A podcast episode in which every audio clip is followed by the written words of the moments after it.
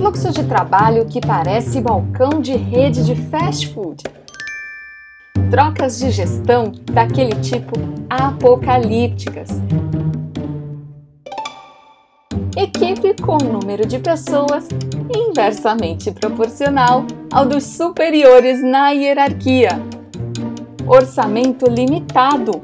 Isso quando ele existe se você se identificou, é bem capaz que você seja um sobrevivente. Pois é, trabalhar com comunicação na área pública não é fácil e nem para qualquer um. A boa notícia é que, pelo menos virtualmente, você não está isolado nessa. Esse aqui é o Comunicação Pública Guia de Sobrevivência, o um podcast que tenta ser quase um delivery de inspiração para que você persevere fazendo uma comunicação consciente e cheia de propósito na sua organização pública. Eu sou Aline Castro, sou jornalista e servidora há mais de 15 anos e sou embaixadora da causa de que a comunicação pública de verdade é sinônimo de humanidade e de empatia. Ainda mais depois de tudo que a gente já viveu nesse ano tão difícil que está sendo 2020, né, gente? Eu não sei para vocês, mas para mim, o legado que tudo isso está deixando é uma vontade de fazer uma comunicação com mais substância, com mais verdade, de ser humano para ser humano, sabe? Com menos egoísmo, menos manipulação, menos excesso. Eu ando muito nessa vibe, gente. Eu quero cada vez mais trazer temas aqui que nos inspirem a fazer essa comunicação menos fast food, como eu falo na introdução. E foi para isso que eu quis trazer um assunto antigo até aqui, mas com uma abordagem um pouco diferente do que a gente está acostumado. A gente vai falar de media training, que é a capacitação de porta-vozes. A maioria de nós faz isso dentro das nossas instituições, né? É um tema que já fez muito sucesso aqui no podcast. O episódio 7 é um dos mais tocados, foi com meu querido amigo João Camargo.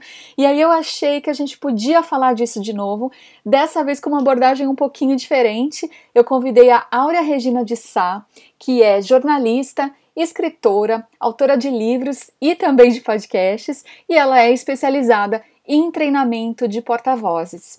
A Aura, pessoal, me contou que ela procura dar um enfoque diferente nos treinamentos que ela dá. Ao invés de focar só no que fazer ou não fazer no contato com a imprensa, ela aconselha a gente a buscar preparar o nosso porta-voz para uma comunicação melhor em todas as interações. E isso fez muito sentido para mim, porque cada vez mais todo mundo é mídia, né, gente? Cada vez mais a gente tem as nossas próprias redes, a gente fala com o cidadão diretamente e qualquer cidadão hoje com um celular pode se tornar mídia, não é mesmo? Então vamos ouvir, em linhas gerais, essa proposta da Áurea. Bom, há 20 anos eu trabalho dessa maneira, ajudando as pessoas a se transformarem como pessoas para produzirem uma comunicação diferenciada, verdadeira, genuína, conectada com o outro. Então, eu nunca trabalhei o media training como se fosse uma peça de marketing para a pessoa aparecer bem na fita. Ela sempre foi convidada, o meu participante sempre foi convidado a refletir sobre a forma como ele se comunica, se comporta, se relaciona com todas as pessoas em qualquer situação, com qualquer público que ele interaja, para que durante a entrevista jornalística ele possa praticar isso com facilidade, com naturalidade. Não adianta você pegar uma pessoa que quer ser um porta-voz de sucesso e ajudá-lo somente a ter bom desempenho na hora H, na hora da entrevista. Isso vai ficar muito, muito desafiador. Quer dizer, na hora ali ele vai ficar se policiando, se monitorando. O importante é que a gente possa se perceber o tempo inteiro para praticar a comunicação em todas as situações do dia a dia e na hora da entrevista jornalística, diante de um repórter, a gente possa ser a gente mesmo, sem tentar fabricar uma imagem diferente.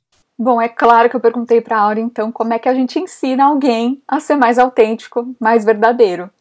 Esse é um, é um grande desafio para a maioria das pessoas que não querem se mostrar de verdade. Porque o ser humano tem uma tendência a se podar, a se impedir, por medo do julgamento do outro. O que o outro diz, pensa ou sente em relação a algumas pessoas pode pesar muito mais do que o que realmente tem valor, que é o que a pessoa é. Para não parecer imperfeito, a pessoa muitas vezes quer produzir uma imagem diferente, ela quer ser outra pessoa, ela quer ser uma, ter uma outra, como se fosse usar uma maquiagem. E isso acaba não conectando, acaba não perdurando, porque aquela história, quando pisam no calo dessa pessoa, ela poderá mostrar quem ela realmente é. É assim que a gente vê todos os dias na mídia, nas redes sociais, gafes ou deslizes de pessoas que são agressivas, que emitem falas preconceituosas, porque elas estão mostrando quem realmente elas são. Elas só tiveram a oportunidade ali de colocar isso para fora. Se a gente pudesse conversar com essas pessoas e perguntar: você está realmente satisfeito com esse comportamento? Você faria de novo? Eu quero acreditar, Aline, que muitas dessas pessoas diriam: não, eu não gostei do que eu fiz, eu reprovo esse comportamento, eu peço desculpas por ter agido assim e vou me monitorar para não fazer mais isso. Mas a ideia não é se monitorar para não fazer mais isso é não pensar mais isso, é não ser mais isso. É por isso que o programa de media training que eu aplico, ele começa do começo, né? Não é do fim, do momento auge da entrevista, é do antes, é do dia a dia, é de você o tempo inteiro. E a nossa comunicação, a comunicação de qualquer um de nós, ela é reflexo, é resultado de quem nós somos. Se eu produzo uma comunicação agressiva e for refletir sobre o meu comportamento no dia a dia, eu posso chegar à conclusão que eu tenho sido uma pessoa agressiva. Então, o importante é perceber o que motiva essa agressividade. Será que é uma insatisfação interna? Será que eu não estou bem comigo mesmo e por isso qualquer um que passa na minha frente é alvo de qualquer impropério que eu possa dizer, verbalizar? É um convite para o autoconhecimento não é simplesmente dizer o que tem que fazer ou o que não tem que fazer diante de um jornalista. Isso não forma ninguém. Isso ingessa alguém. Isso vai deixar a pessoa cada vez mais preocupada em não errar e não parecer imperfeita, e aí sim a possibilidade de errar é muito maior. Gente, eu não sei vocês, mas eu já apliquei algumas vezes media training na instituição onde eu atuo e eu confesso que eu acho que eu fiquei muito nesses erros e acertos. Eu acho que eu tinha até um slide com esse título, para ser sincera. Bom, a gente vive e aprende e eu quero que vocês ouçam então um pouquinho mais do método que a Aura explica para que a gente possa aprimorar o treinamento que a gente faz dentro das nossas instituições. O mau desempenho ou desempenho inadequado ou o ou que a pessoa ainda não conseguiu atingir numa entrevista jornalística, ele é decorrente da falta de autoconfiança. Não é da falta de entendimento sobre a relação com o jornalista ou sobre como se dá o processo de produção da notícia. Não, não tem nada a ver. Lógico que isso faz parte do treinamento. A pessoa que quer ter relação com a imprensa precisa entender qual é a dinâmica da redação, como é o dia a dia do jornalista, prazos e espaços de notícias dentro dos veículos qualquer veículo, escrito ou, ou, audiovisual, mas é importante que ela perceba como vai ser ou como tem sido o comportamento dela enquanto comunicador. Isso também não tem nenhuma relação com, então eu vou ter que deixar de ser quem eu sou para ser alguém que vai ser aprovado pela mídia? Não. Todo esse processo focaliza e respeita a maneira como a pessoa é, o perfil dela. E o que a gente onde a gente coloca a luz é convidando a pessoa a refletir sobre possíveis ajustes que ela possa fazer.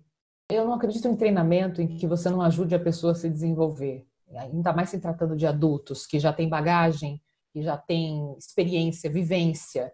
Para essas pessoas, se você oferece uma lista de tarefas, faça isso ou não faça aquilo, ela pode acatar porque se sente obrigada a fazer, mas ela não vai se sentir à vontade para fazer. E é por isso que muitos porta-vozes que têm muito conhecimento ainda se sentem muito travados para dar entrevistas, têm medo do resultado, não conseguem encontrar flexibilidade de responder o, o que está sendo perguntado de uma maneira diferente e querem muito seguir um roteiro pré-determinado. Não existe esse roteiro. Não existe esse roteiro na vida da gente. Você pode fazer um pré-planejamento, por exemplo, para sair da sua casa e ir até a empresa. No meio do caminho pode ter um desvio no trânsito. O que, que você vai fazer? Sentar e chorar? Não dá. Você tem que encontrar uma saída. Ou você liga o GPS e deixa que ele te oriente, ou você, com a sua bússola interna, começa a descobrir outros atalhos para chegar no seu destino. Na comunicação não é diferente. Nós também temos saídas para situações mais tensas, como por exemplo uma entrevista de crise. Mas para isso é importante que você se enxergue, se perceba, perceba os valores que você já cultiva, pratique as virtudes que são a grande base da boa comunicação, para que você possa interagir com as pessoas da maneira mais fluida possível, sem encontrar dificuldades para isso. A pessoa que está no meio das dificuldades de comunicação, ela provavelmente está perdida. E se alguém está tentando orientá-la, ela também não está enxergando isso, porque ela acha que realmente ela está certa, se debatendo dessa forma, agredindo, sendo hostil, acho que cada vez mais, né, pessoal, é, talvez principalmente nesse período, o que está todo mundo precisando é de humanidade mesmo, e não de um porta-voz robô dando um discurso, né? Isso tem a ver com vulnerabilidade, com autenticidade, com criar conexão. É. A gente está, você falou de era da transparência, tal, tudo isso vai gerar uma necessidade maior de confiança. Uhum. Né? As pessoas querem ser mais confiáveis, e também querem se sentir à vontade para confiar mais. Para isso, a gente precisa se mostrar. Ninguém confia naquela pessoa que não se mostra. Pensa naquela pessoa quieta.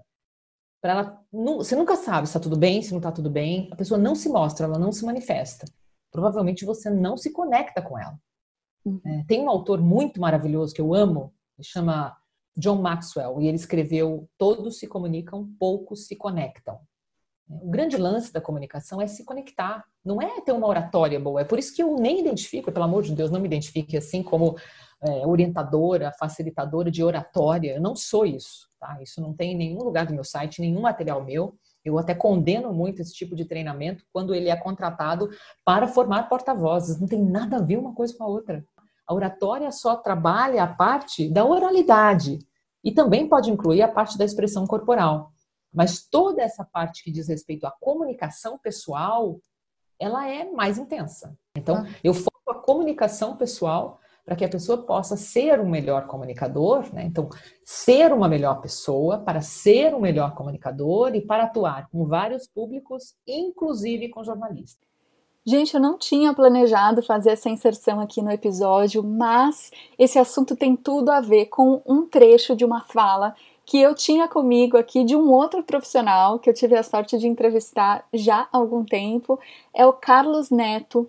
Ele foi diretor de estratégia e organização do Banco do Brasil, desenvolveu vários projetos sensacionais por lá. Eu fiz um curso com ele no começo do ano sobre comunicação interna e ele falou muito dessa questão da autenticidade da liderança versus o nosso ímpeto de assessor de querer pautar, de querer moldar a fala dos líderes para atingir o resultado que a gente espera? É, muitos assim, a gente cai no erro de achar que vai pautar de uma forma de definir e a gente se orgulha disso. Não, ele disse aquilo que eu, eu, eu escrevi para ele dizer. Mas a gente não faz o trabalho de olhar também internamente e, e investir e confiar mais no repertório, na trajetória, na experiência, na visão de quem está lá a gente, por vezes, coloca um roteiro, alguns jogam fora, outros ficam fissurados nisso e acabam ficando mais inseguros. Então, o trabalho é procurar é, desvendar o que, que, a pessoa tem dentro dela, o que, que ela pretende de fato dizer, qual o repertório que ela tem, como é que desenvolve esse repertório, porque o que as pessoas querem ver é verdade. E se você vem com um roteiro pronto e que não passa pelo íntimo da pessoa, quem está ouvindo, o ouvinte vai aplaudir pela hierarquia, pelo cargo, mas, sabe, e, e, de forma tola, o profissional de comunicação vai se orgulhar, puxa, ele falou todos os pontos que eu botei para ele falar, mas é isso mesmo. Então, eu acho que isso é um modelo tão artificial, tão... Eu acho que as pessoas estão precisando de mais verdade, né? Às vezes você pode não concordar com a forma como um dirigente, alguém fala, mas as pessoas lá sabem, olha, eu posso não concordar, mas que ele, ele acredita naquilo que ele fala, mesmo que eu não concorde. E aí tem um mérito aí, assim, né? É bom quando a gente encontra valor humano, quando a gente se identifica e tudo, mas eu acho que a gente precisa buscar mais verdade. Menos essa coisa pasteurizada, artificial, menos verniz. Eu acredito muito na comunicação que busca construir isso, esse, esse rumo, esse caminho. Achei lindo, me fez até dar um suspiro aqui, porque essa é muito a comunicação que eu quero fazer. Mas é claro, gente, que eu não deixo de pensar, e você, querida, sobrevivente querido, sobrevivente, deve estar pensando mesmo, que com jornalista não dá muito bem para ser autêntico, né? Não dá para mostrar essa vulnerabilidade.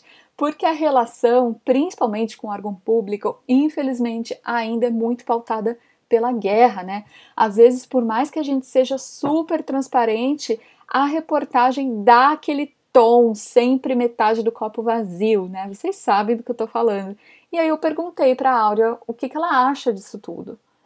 Mas nós não podemos mudar o outro, nós não temos o controle de mudar a cabeça das pessoas. Nós podemos inspirá-las para outro tipo de pensamento, de reflexões. E o porta-voz, na minha visão, é, é uma pessoa dessas que pode ter, que pode oferecer essa inspiração para os jornalistas, sempre produzindo falas desse lado, né, com esse, com esse viés mais positivo. Claro que não é, é um mundo cor-de-rosa, não é isso que eu proponho, mas que você possa deixar de patinar sobre respostas críticas que, que envolvem crise, problemas e possa oferecer soluções.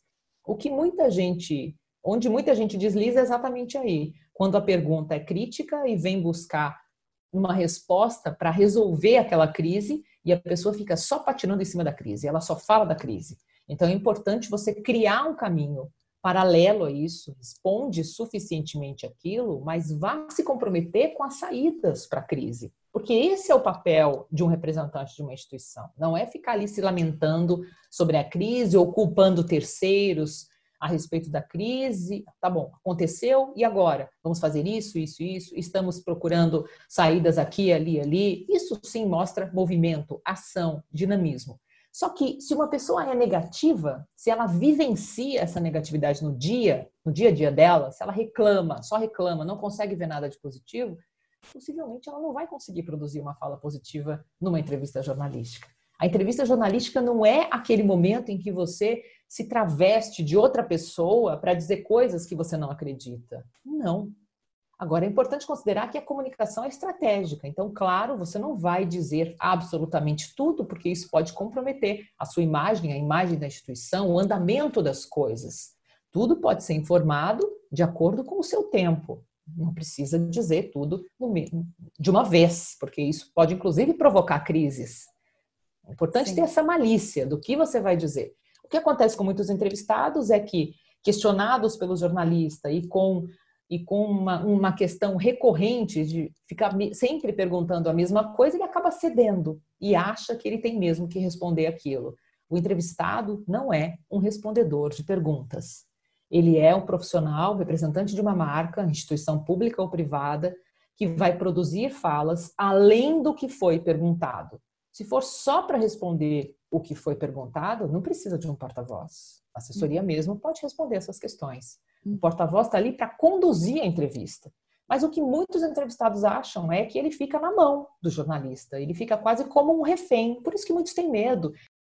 O jornalista está curioso por saber informações sobre a marca que você representa. Você pode solucionar essas curiosidades e acrescentar outras informações que talvez ele não saiba, ou informações que você quer reforçar, faz questão de reforçar, de destacar durante a entrevista, para que você saia daquele momento de entrevista com a sensação de, puxa, cumpri o meu papel. Eu realmente fiz mais do que me foi solicitado. Mas e quando o porta-voz não cumpre esse papel, né? Eu compartilhei com a Áurea uma dificuldade que eu tenho, talvez vocês também tenham, que é o de apontar quando o nosso líder não se sai tão bem, como orientá-lo da melhor forma, até para as próximas ocasiões. Eu, eu percebo esse melindre antes do que você disse, que existe um melindre para expor para a pessoa, para o seu assessorado, existe o próprio melindre de cada um. Eu sinto isso em muitos assessores. Então, eles mesmos me, me confessam nos treinamentos: olha, eu tenho cuidado de falar, não fico muito à vontade. Então, primeiro você precisa trabalhar isso em você e precisa pesar o que é mais importante: o seu melindre, o seu constrangimento ou o presente que você poderá dar para o seu assessorado.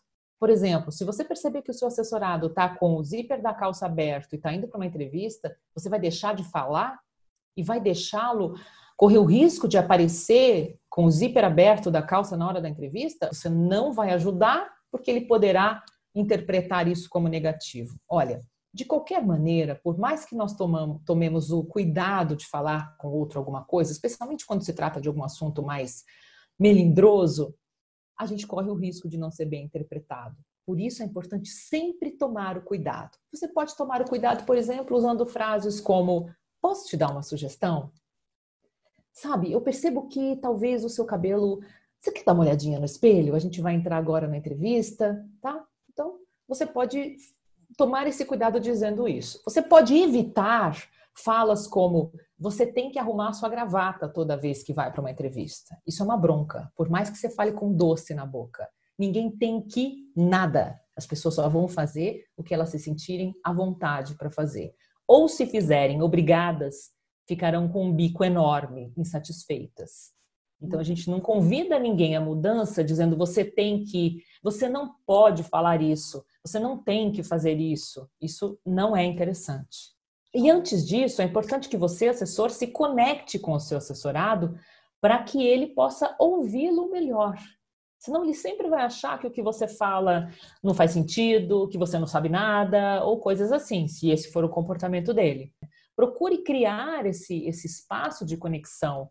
E para isso é importante ter um pouco de aproximação. Eu não estou falando aproximação indevida, não. Aproximação com respeito, cada um no seu espaço, mas com alguma aproximação para que ele possa sentir confiança em você. Alguém só se abre com o outro quando sente confiança. Por fim, eu pedi para a Aura deixar dicas para nós, comunicadores, treinarmos os nossos porta-vozes de acordo com essa nova perspectiva de treinamento de fontes. Bom, a orientação mais valiosa que eu posso deixar é que cada um dos comunicadores busque o próprio caminho de autoconhecimento. Você não consegue oferecer para o outro quando você não tem aquilo. A gente só dá o que tem. E autoconhecimento significa refletir sobre quem você é, sair do piloto automático e realmente entender o que está acontecendo agora. Como é que é a emoção que entra em mim, que me visita no momento de crise, no momento de grande visibilidade? Como é que eu lido com isso? Então, quando eu entendo essa dinâmica, eu consigo orientar também o outro para isso. Porque senão, Aline, fica alguma coisa muito superficial. Você dizer, por exemplo, para o seu assessorado que vai começar uma entrevista, e ele de repente confessa: Nossa, eu estou um pouco nervoso, olha, minhas mãos estão suando, meu coração acelerou. E de repente o assessor, na melhor das intenções, diz: Não fica assim, não, olha, tá tudo certo, você vai conseguir. A emoção não vai mudar porque ele ouviu essa frase.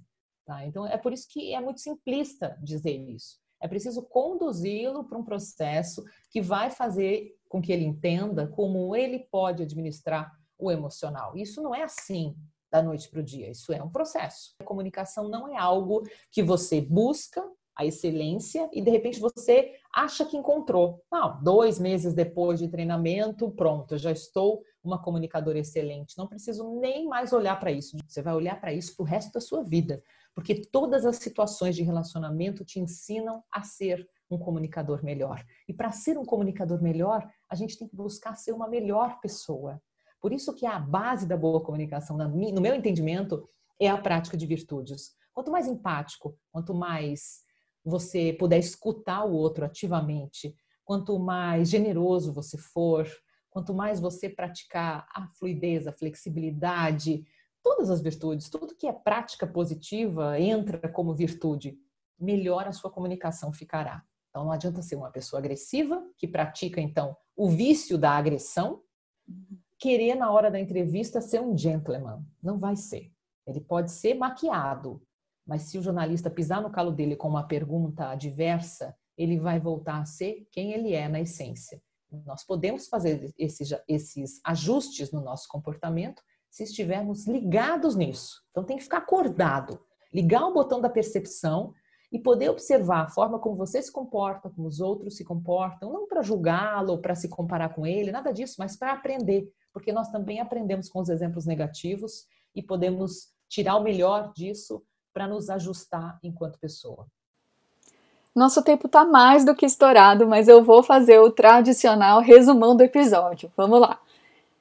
Como instituições públicas, a gente tem um compromisso ainda maior com a transparência e a facilidade de acesso, certo? Nesses tempos tão sensíveis, a população está precisando cada vez mais de empatia e tudo que a gente não precisa é de falas fake, né? O nosso papel de comunicador pode então incluir o preparo dos nossos porta-vozes para esse novo contexto que abarca tudo isso, para esses novos tempos. Esse tipo de posicionamento vale para falar com qualquer público, em qualquer situação, já que cada vez mais a gente não se comunica só com a imprensa. Ter um líder que sabe se conectar, inclusive com o público interno, por exemplo, pode ser algo extremamente estratégico para a nossa comunicação e para a nossa instituição. Esse trabalho, gente, não é simples, mas se ele for encampado por nós, se a gente começar por nós mesmos, buscando dar empatia também para o nosso líder, aconselhá-lo com percepção e conquistando a confiança dele aos poucos, olha, eu tenho certeza que a gente vai colher bons frutos. Gente, eu espero que vocês tenham gostado. Como eu disse no começo, eu estou muito nessa fase de refletir sobre a comunicação que eu quero fazer. Uma comunicação que é útil para desenvolver pessoas e despertar coisas boas dentro da gente. Se por acaso esse podcast te oferece um pouquinho disso, me deixa saber, me conta a sua experiência e você pode avaliar também o podcast nos players, tá certo? Você pode me dar um oi também lá no Instagram, no arroba Aline Castro Comunica. É isso, muito obrigada pela audiência, um grande beijo e até o próximo Comunicação Pública Guia de Sobrevivência.